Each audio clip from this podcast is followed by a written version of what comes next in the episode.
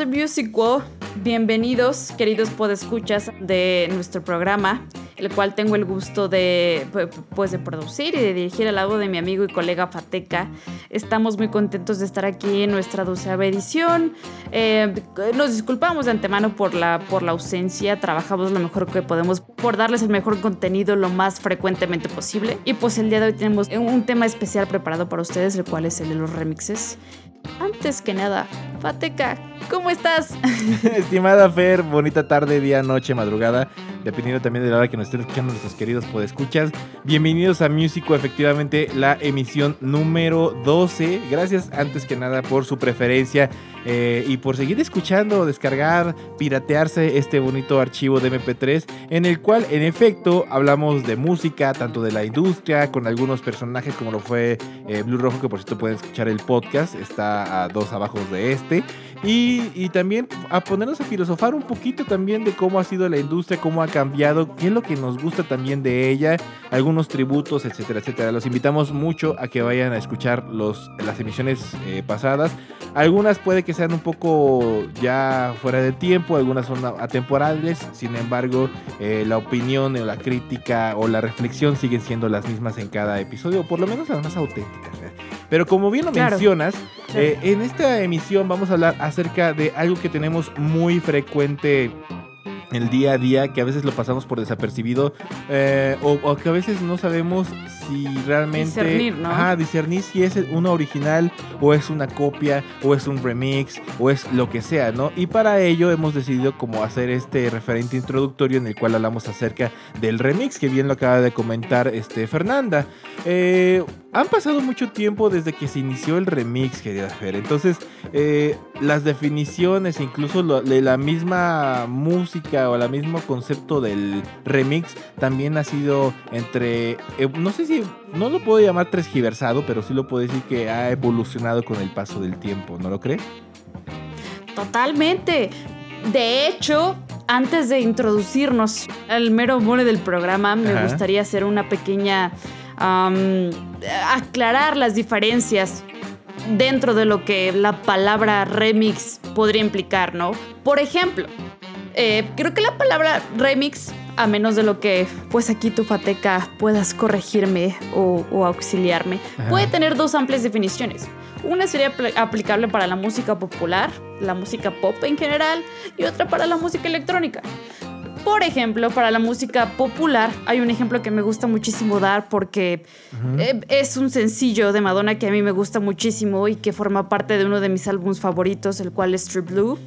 Em, el sencillo La Isla Bonita, por ejemplo, tiene una versión completa, la que todos conocemos, em, con la cual incluso se hizo el video musical, que sería la versión que dirigió el ingeniero de grabación y de mezcla Michael Verdick. Esta es la versión que, salió en el álbum como la principal, pero hubo una versión diferente. Es decir, a, otro ingeniero le, proporcionaron todo el multitrack, todos los elementos que se grabaron y hizo una versión un poquito diferente. Y su nombre es Chris Loralgi. Y tiene una versión muy interesante de La Isla Bonita porque, uno, pues no es la versión oficial, es como una versión extendida instrumental y a mí me gusta muchísimo más que la versión de radio, que la versión que todos conocemos, porque tiene un poquito más de elementos que va soltando de poco a poco antes del último estribillo. Entonces te da esta como sensación de más sabor chocolate antes del último coro y lo disfrutas. Si te gusta la música de Madonna si te gusta ese álbum y si te gusta ese sencillo, lo disfrutas muchísimo más, ¿no? Pero pues esa es una definición de lo que podría ser un mix, el original, y un remix en la música popular está por el otro lado la definición de lo que es un remix en lo que es, por ejemplo, la música electrónica, que es totalmente diferente, ¿no? Claro. Bueno, generalmente el, remix, hay que, hay que decirlo, eh, se refiere en este caso a una mezcla alternativa eh, de una canción que ya está previamente hecha. ¿Esto qué quiere decir? Que tú, como bien lo mencionas, agarras el multitrack o todas las pistas originales y de las cuales puedes agarrar algunos elementos o todos o los que tú quieras y ponerles diferentes instrumentos o diferentes sintetizadores o baterías o lo que tú quieras e incluso a hacerla tan grande o tan corta como uno lo desee, ¿no? Es una reinterpretación al fin y al cabo utilizando los mismos elementos de la composición original para crear una obra nueva, ¿no? O darle un aspecto sonoro diferente a la cual está este estaba originalmente creada. No confundir también que justamente el remix se da mucho con el rework, ¿no? Eh, el rework va un poquito más allá, porque como bien lo mencionas, es eh, igual agarrar las, el multitrack, pero acomodar los elementos de una manera eh, que suene a algo diferente, pero respetando la obra original, ¿no? Un ejemplo que fue muy que puedo, que puedo comentar ahorita, John Lennon, bueno, más bien la familia Lennon eh, sacó el Gimme So True hace unos años, me parece que fue el año pasado, donde hicieron el rework de todas las canciones. Esto quiere decir que se remezcló el disco, o sea, no confundí también con una remasterización, que es otra cosa. Aquí se remezcló eh, las canciones track por track, utilizando todos los elementos para dar una atmósfera a, lo, a cómo sonaría John Lennon en el siglo XXI, por decirlo de alguna manera. Sacaron este disquito, lo sacaron en CD, en vinil obviamente, y una edición en Blu-ray, la cual incluye los tracks eh, tal como fueron concebidos en el estudio y obviamente con una calidad de audio pues que a los audiófilos les encantaría. Suena como redundante eso, pero bueno, no importa, ¿no? Y, en efecto, pero a lo que nosotros nos queremos referir tanto al, más que nada al remix es al hecho de que se pueden hacer eh, obras de o diferentes variaciones de una misma obra que muchas veces llegan a ser más populares que la original, ¿no? Eh, pero vamos a dar un quiero dar un pequeño contexto, si me lo permite, Fer, de cómo fue cómo fueron los primeros remixes, ¿no? Voy a irme un poco, esto lo encontré obviamente en la Big Data, que es internet. Eh, de el Wikipedia. No, ni en Wikipedia está, ¿no? O sea, tú, de hecho, vamos a hacer el ejercicio. Eh, tú, entras ahorita y pones remix en la Wikipedia, aparte de que te va a aparecer en la desambiguación que hay música, que está este, obviamente en la literatura, en el cine y en la televisión pero de remix es muy, es más técnico que eh, histórico, ¿no? A menos que obviamente te vayas a la parte en inglés, que ahí está un poquito más eh, suelto todo ese show.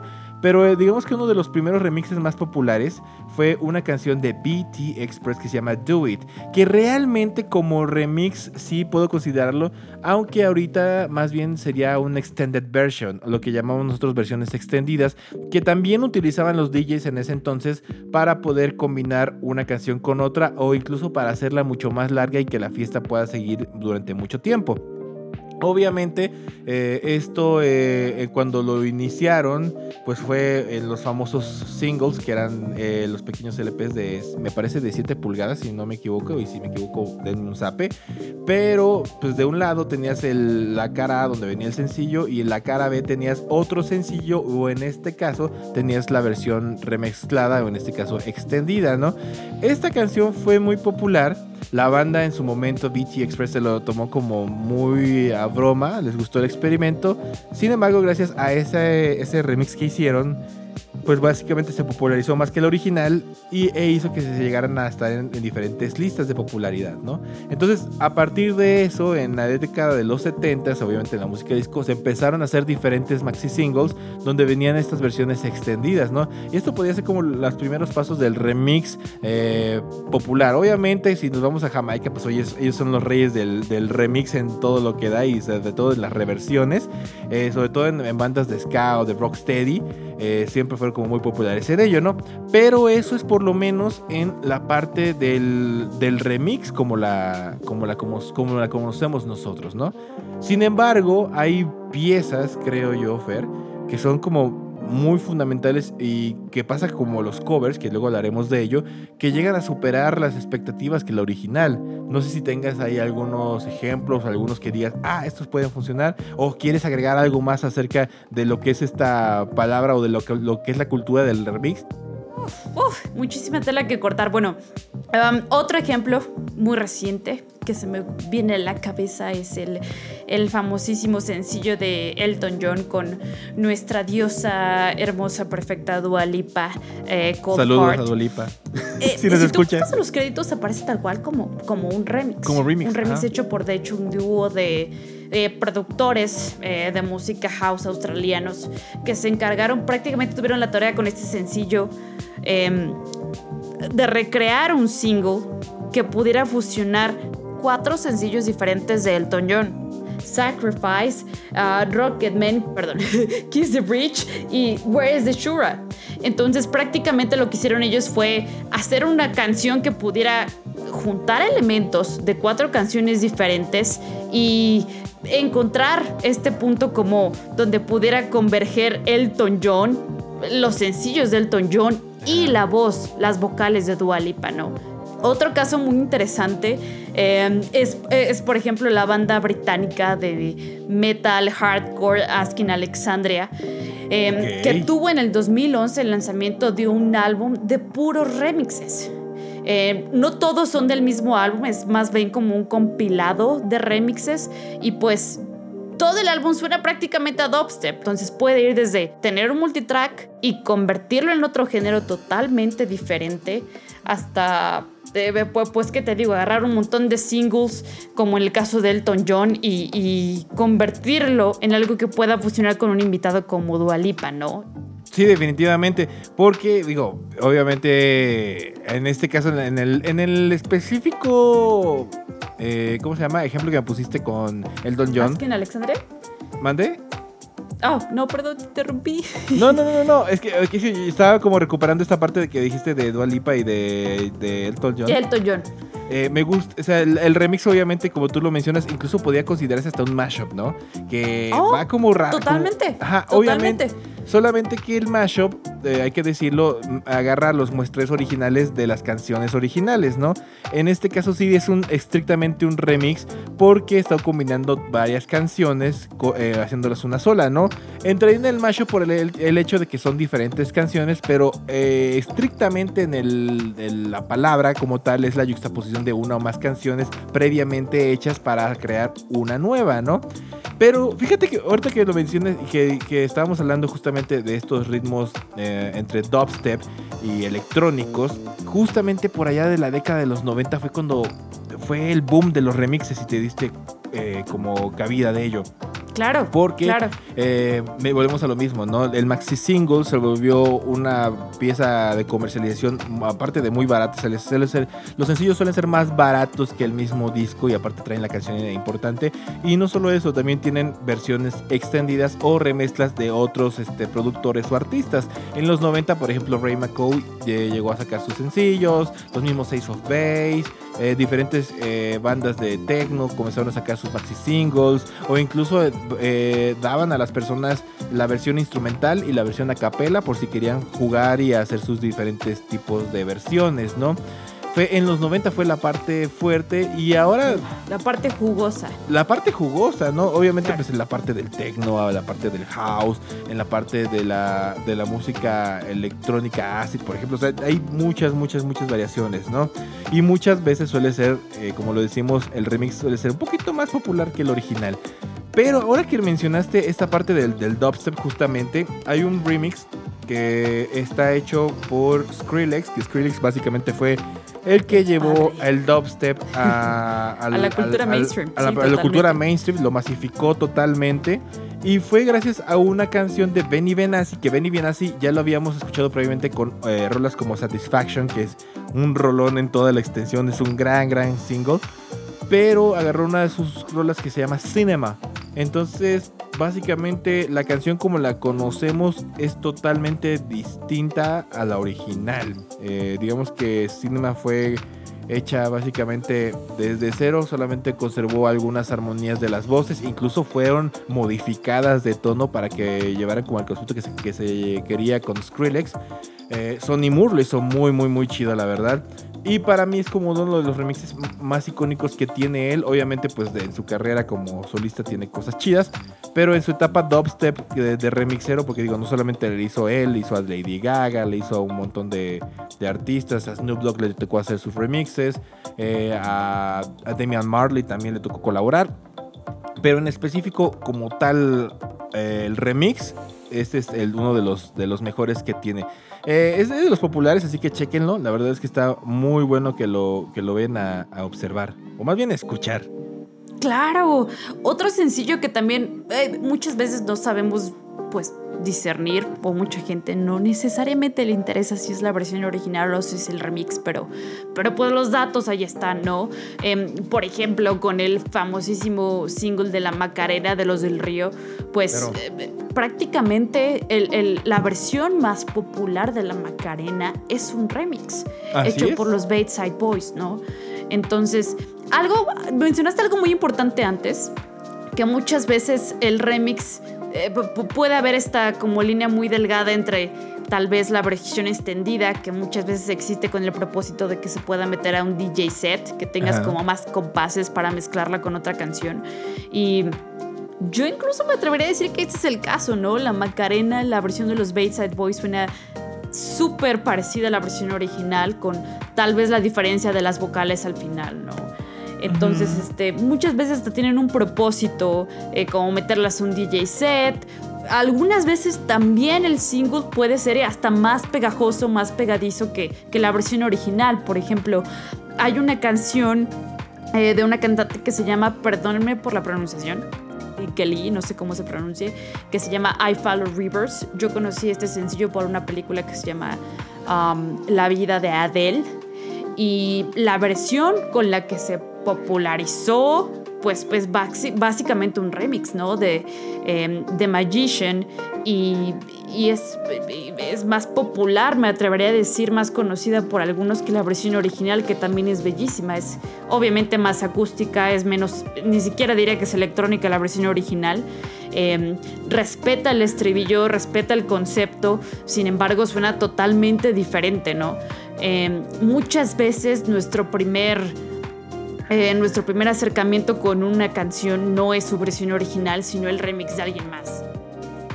Totalmente. Y fíjate que hay algo muy importante que eh, hay que mencionarlo, que actualmente, digo, hasta el día de hoy se sigue siendo, pero no es nuevo, pero sin embargo sigue siendo vigente, que es la cultura, que el remix no solamente es como tal un género, sino es una cultura como tal, ¿no? Hay comunidades, incluso hay competencias de siempre, de gente que siempre está haciendo remixes, incluso hay remixes que surgieron como meme y suelen ser mucho mejores. Eh, un ejemplo de ellos, y creo que lo comentamos en la previa, fue, es el, el remix de Me Porto Bonito, una de las canciones de Bad Bunny que está en el disco de eh, un verano sin ti, que hicimos una pequeña review en los podcasts por si lo quieren escuchar. Y justamente la canción de Puerto Bonito viene con unos remixes tipo caricatura, tipo shitposting, tipo YouTube Poop que la verdad se terminó popularizando más y la gente suele bailar más el remix que la versión original. Muchas veces hasta la banda se queja de que, ah, ¿por qué pusiste la original? Pon la versión remix este, barata, le dicen, ¿no? O la versión shitposting. Pero regresando a, la, cultura del remix, pues esto se da no solamente, digo, se da en, todo, ¿no? Se da en, la parte eh, visual, en la parte de la literatura, en la parte del, del fan. digamos que es un, colectivo que, que pues, son varios colectivos, pero digamos que en, global es un colectivo que lo que busca es crear obras derivadas y que suenen eh, pues, a otra propuesta. No siempre tiene que ser buena o mala, pero son diferentes propuestas que hay. Y como toda propuesta, siempre hay problemas, ¿no? En este caso, creo que uno de los problemas más grandes que ha tenido el remix como tal, pues ha sido los problemas de los cop del copyright o del derecho de autor. Que desgraciadamente por hacer obras derivadas de un artista, pues eh, digamos que a las disqueras pues no les agrada tanto, ¿no? Y yo creo que esto es a partir de lo que pasó con Napster. No sé si te acuerdas de toda la bronca que tuvo con eh, Lars y Metallica y todo esto de licenciar y que si es una obra derivada y tú estás lucrando y todo ese show. Que también gracias a ello eh, están las famosas licencias de Creative Commons que permiten que uno autorice que puede eh, hacer adaptaciones o remixes de una obra, hacer derivados, ya sea para uso comercial o simplemente para hacerlo de una manera recreativa, ¿no? Totalmente. Eso es, una de las cosas de hecho, Perdón que te interrumpa. perdón, perdón. de hecho, si te quedas pensando un poquito, ahí te das cuenta que plataformas como Apple Music, Spotify, este, no sé, tú nombrala, no importa, se quedan un poquito cortas en cuanto a lo que te pueden ofrecer, porque, no sé, en mi época, por, ejemplo, más que en After, a mí me tocó crecer mucho con Ares, typeabas, buscabas una canción y te salía la versión original más un chingo de remixes y no había vista previa, las tenías que descargar y luego las escuchabas y te dabas cuenta que un virus u otra cosa, no lo sé.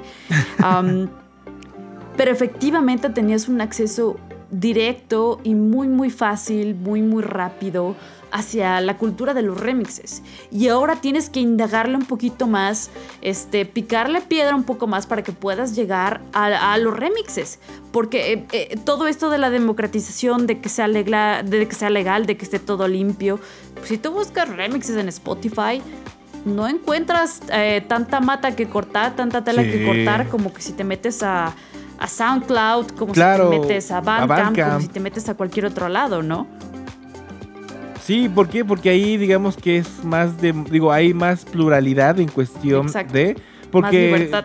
Ajá, porque digo, eh, sería chido un día hablar tanto de SoundCloud y Bandcamp por separado, pero digamos que estas plataformas lo que tienen es que eh, son no hay tanto intermediario, ¿no? Si tú eres un usuario que quiere subir una eh, canción a Spotify, tienes que pasar por diferentes, este, ¿cómo se llama?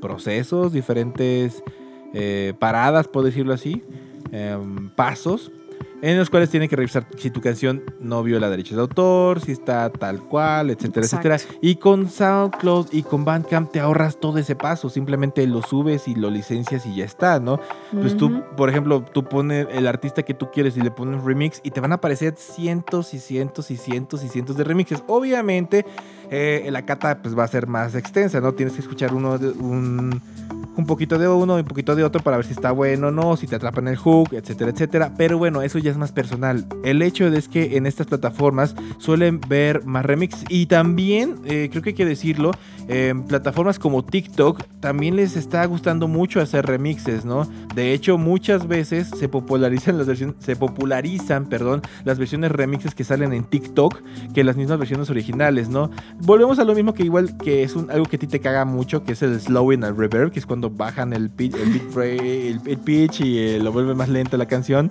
Pero quieras o no, gracias a ese esa pequeña adaptación, no tanto como remix, sino más bien como ese proceso que le hace la canción. O distorsión, edit. Eh, pues sí, eh, la gente pues, comienza a consumirlo más y quieren llegar a la parte original, ¿no? Claro. Pero, pero sí, la verdad es que gracias al remix eh, ha habido muchas, muchas expresiones, ha habido muchas cosas, ha habido trabajos impresionantes y la cultura del remix no solamente se limita a la música, afortunadamente se va a las artes visuales, se va a la literatura también, al mismo cine.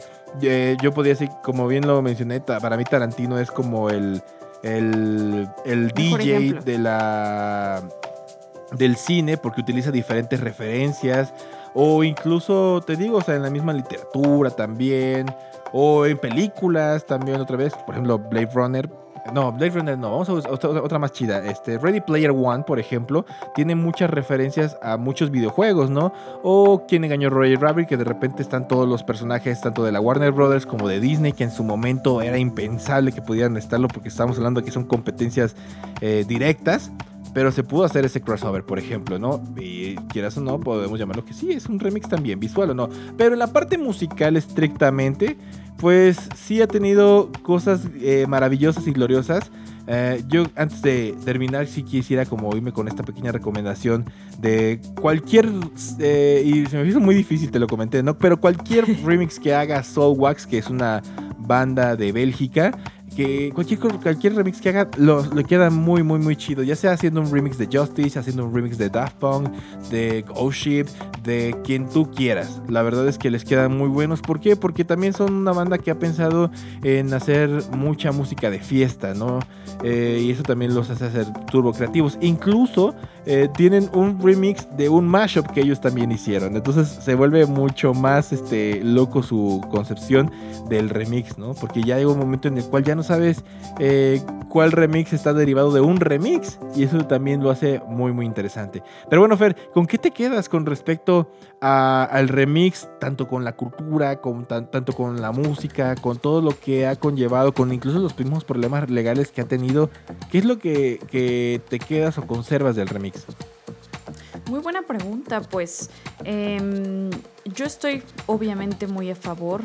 Creo que para que te puedas sumergir muy bien en la cultura del, remix, eh, tienes que indagar ah, muchísimo por tu cuenta hoy en día.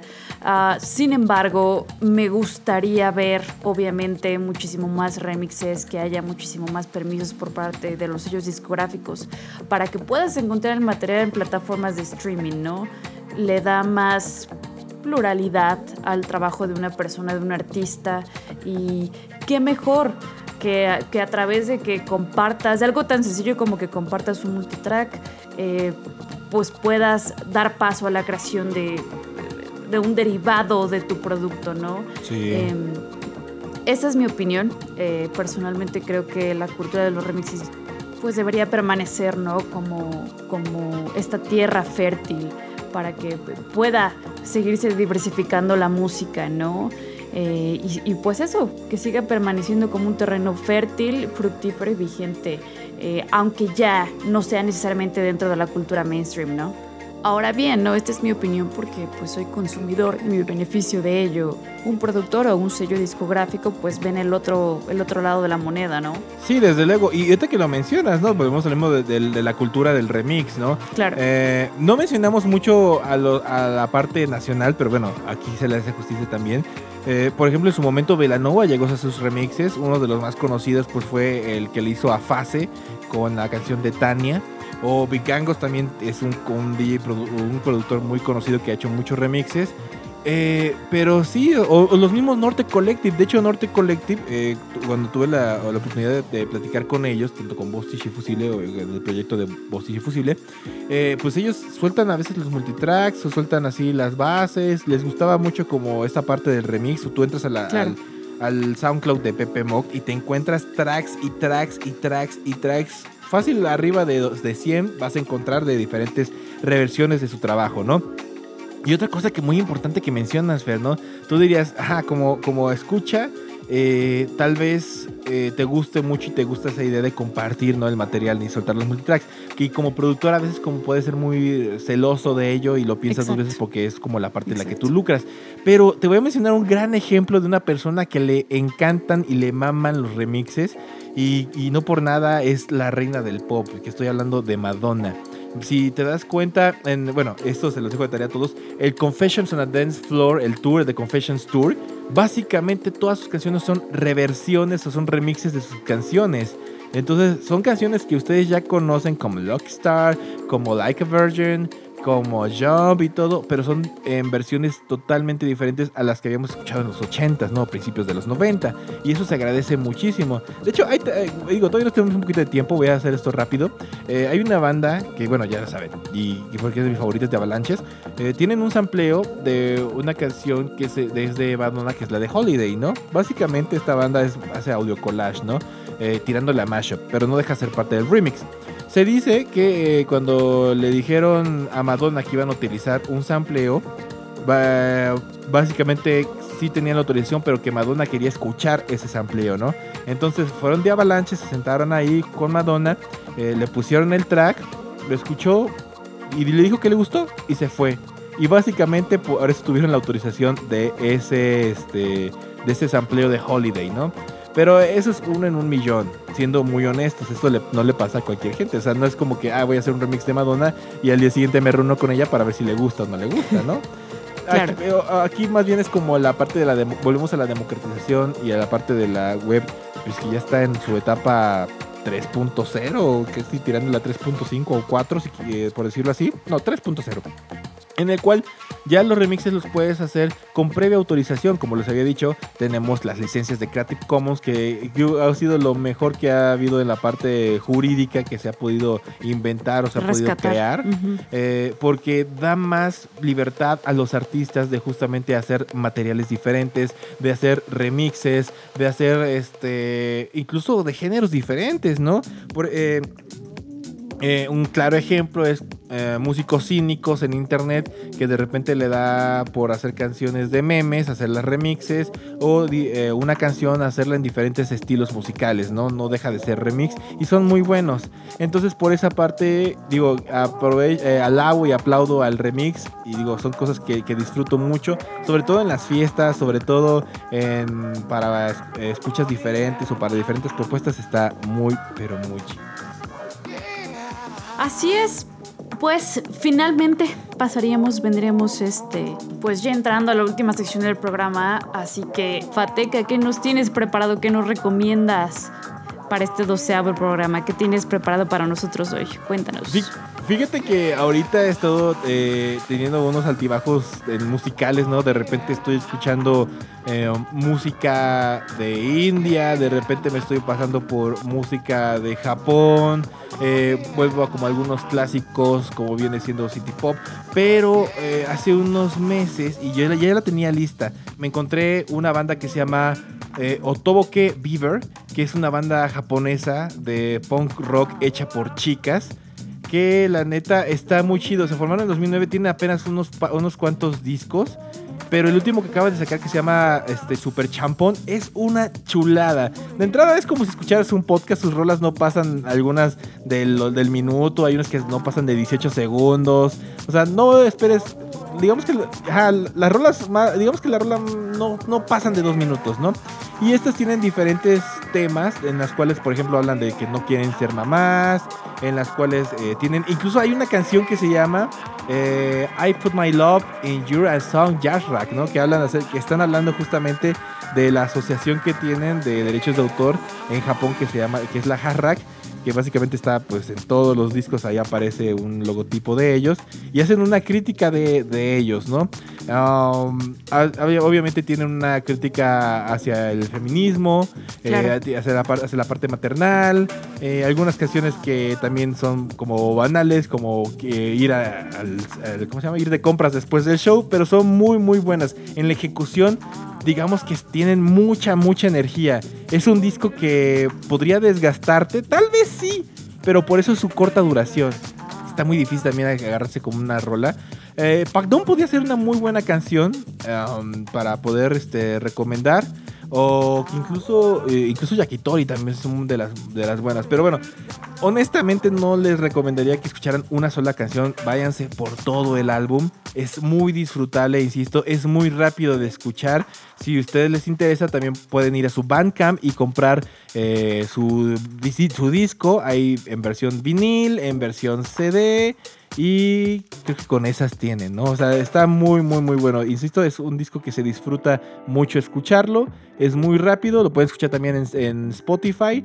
Y pues nada, esa es mi pequeña recomendación y este, contribución a este programa. Tú, Fer, ¿con qué nos recomiendas en, este programa? ¿Cuál es tu propuesta? ¿Cuál fue tu, tu descubrimiento? Iba a decir tu redescubrimiento, pero más bien tu descubrimiento. Este particularmente le dije a Fateca que lo escuchara desde hace días. O sea, en el momento que lo descubrí dije, tiene que escuchar esta joya. Normalmente como que esta sección la dejamos un poquito de sorpresa uno al otro, pero tenía que recomendárselo, este, pues tan pronto lo descubrí. Eh, no sé cómo pasé tantos años de mi vida sin haberlo escuchado, o sea, me encantó. Em, bueno, como ya sabrán, eh, tanto Fateca como yo somos un, poquito fans eh, del aclamado City Pop y me topé con una muy, muy suculenta recomendación de, YouTube. Así es, esta fue cortesía de, la plataforma de YouTube porque por alguna razón no está disponible en Spotify. Quien sabe que tengo otra plataforma de streaming de música, por favor, hágame saber si está disponible porque me cambio. Y el álbum se llama Flying Beagle. Déjenme contarles que lo primero que me atrajo del álbum, lo que me hizo de hecho darle clic a, la recomendación um, en la página principal de YouTube fue pues eh, la imagen de portada, ¿no? la imagen en miniatura, la cual es la foto de un perrito. Y, y, bueno, al escucharlo inmediatamente me voló a cabeza. Creo que para hacer un álbum de jazz, jazz punk, jazz, fusión, creo que es bastante disfrutable. Tiene por ahí algunos pasajes, influencias como de música latina. Y, definitivamente en lo que a City Pop, por así decirlo, concierne, creo que es el álbum más funky, con más groove que he escuchado. Las líneas de bajo son pues muy pegajosas. Incluso podemos decir que tiene como cierto grado de protagonismo el bajo, ¿no? Y pues bueno, eh, para aquellos que les gusta eh, pues el funk, un poquito de jazz o incluso si nada más te gusta el city pop en general, creo que eh, pues este es un álbum que puedes disfrutar fácilmente, a pesar de que no tiene cantantes, no tiene, no, no tiene letra tal cual, la música es muy, muy entretenida y muy disfrutable. Esa es mi recomendación. Sí, definitivamente. Y de hecho, yo lo escuché y estamos incluso. Eh, esto, paréntesis, obviamente, estábamos incluso buscando más información de esta pianista, pero no hay nada. No hay está como desaparecida realmente. Me encanta. Y me sorprende, ¿no? Porque este disco también, digo, también yo tuve el placer de escucharlo antes. Y la neta es que es un disco que fue editado por Sony en su momento. Pero como le mencionaba a, a Fer, es que fue, estoy seguro que fue un tiraje hecho solamente para Japón y no duraría que rara hay pocas personas que lo hayan querido como revender o algo así, porque en Japón si algo se es bien sabido es que ellos les mama todavía el formato físico, ¿no? Incluso siguen haciendo formatos físicos de mayor capacidad o de mejor fidelidad, ¿no? Como lo fue en su momento el Super Audio CD, como lo es el MQA, por ejemplo, que está patentado también por Sony y por otro tipo de tecnologías que han ido evolucionando a lo largo del tiempo, pero que han sido patentes sobre todo en Japón. ¿Por qué? Porque les gusta mucho esa parte, ¿no? De que de, ellos sí son muy mamadores del sonido pristino, ¿no? O por lo menos un sonido que sea bueno. Y aparte porque se pueden dar el lujo, incluso eh, eso no es secreto, pero las versiones japonesas suelen llegan a tener tracks eh, extra que las versiones internacionales o las versiones nacionales, ¿no? Eso le da un poco de un plus más grande y hacen que también sus ediciones sean más caras, ¿no? Una plusvalía enorme, ¿no? Así, a tal grado de que pues cuando un artista llega a sacar un disco de de, en Japón se vuelve un objeto de colección, ¿no? Pero aquí el punto no es tanto de que se vuelva un objeto de colección, sino el simple hecho de que el tiraje fue totalmente, pues, hecho para su época. No te voy a decir que limitado, porque seguramente fue, fue un gran tiraje, después de, todo lo hizo una transnacional, pero al final pues no es como algo que haya llegado al, al, mainstream tal vez del mismo vapor o del city punk, ¿no? O sea, por lo menos es algo que yo había escuchado apenas hace unos, hace unos días y también quedé maravillado con tu, con tu, este, con tu recomendación, Fer. ¿Por qué? Porque la verdad es como le decías, de repente yo pensé que iba a ser CD pop y de repente hubo tintes de, de, 3, de 6x8, hubo Latin Jazz, de repente hay eh, su bossa, como tú bien lo decías con la última canción del disco que sale Doki Doki que tiene su guiño tipo Mario Bros. O sea, hay cosas muy, muy, muy, muy buenas, ¿no? Y son escasos que 8 tracks. O sea, te lo puedes aventar sin problemas en, menos de media hora. Así que creo que estos, estos son, no podemos decir que son easy listening, porque no lo son, pero son discos que te puedes dar el chance de escuchar en un ratito que tengas libre y que te puedas despejar, ¿no? Y así que pues pueden escucharlo, ya saben, este Fly on Beagle de Himiko Kikuchi, lo dije bien. Y creo que sí. Y obviamente el Super Champon de Otokobe Beaver. Espero también haberlo dicho bien, ¿no? Está buenísimo. Pero bueno, eh, pues Fer, muchas gracias nuevamente por estar aquí en este podcast como siempre. y también pues gracias a toda la banda que ha estado escuchando este podcast. Esperamos sus comentarios y sugerencias a través de eh, nuestro Instagram que es Musico Podcast, en el cual pues ahí estamos posteando también este, los episodios. También vamos a postear eh, los discos, desde luego pues la portadita para que se den también una idea de, de lo que va. Y pues muchas, muchas, muchas cosas más. Me despido, yo soy Fateca y nos escuchamos la próxima emisión. Per. Yo soy Fernanda, muchísimas gracias a todos nuestros podescuchas y nos vemos en nuestra próxima edición de Musico. Muchas gracias. Sayonara. Bye bye.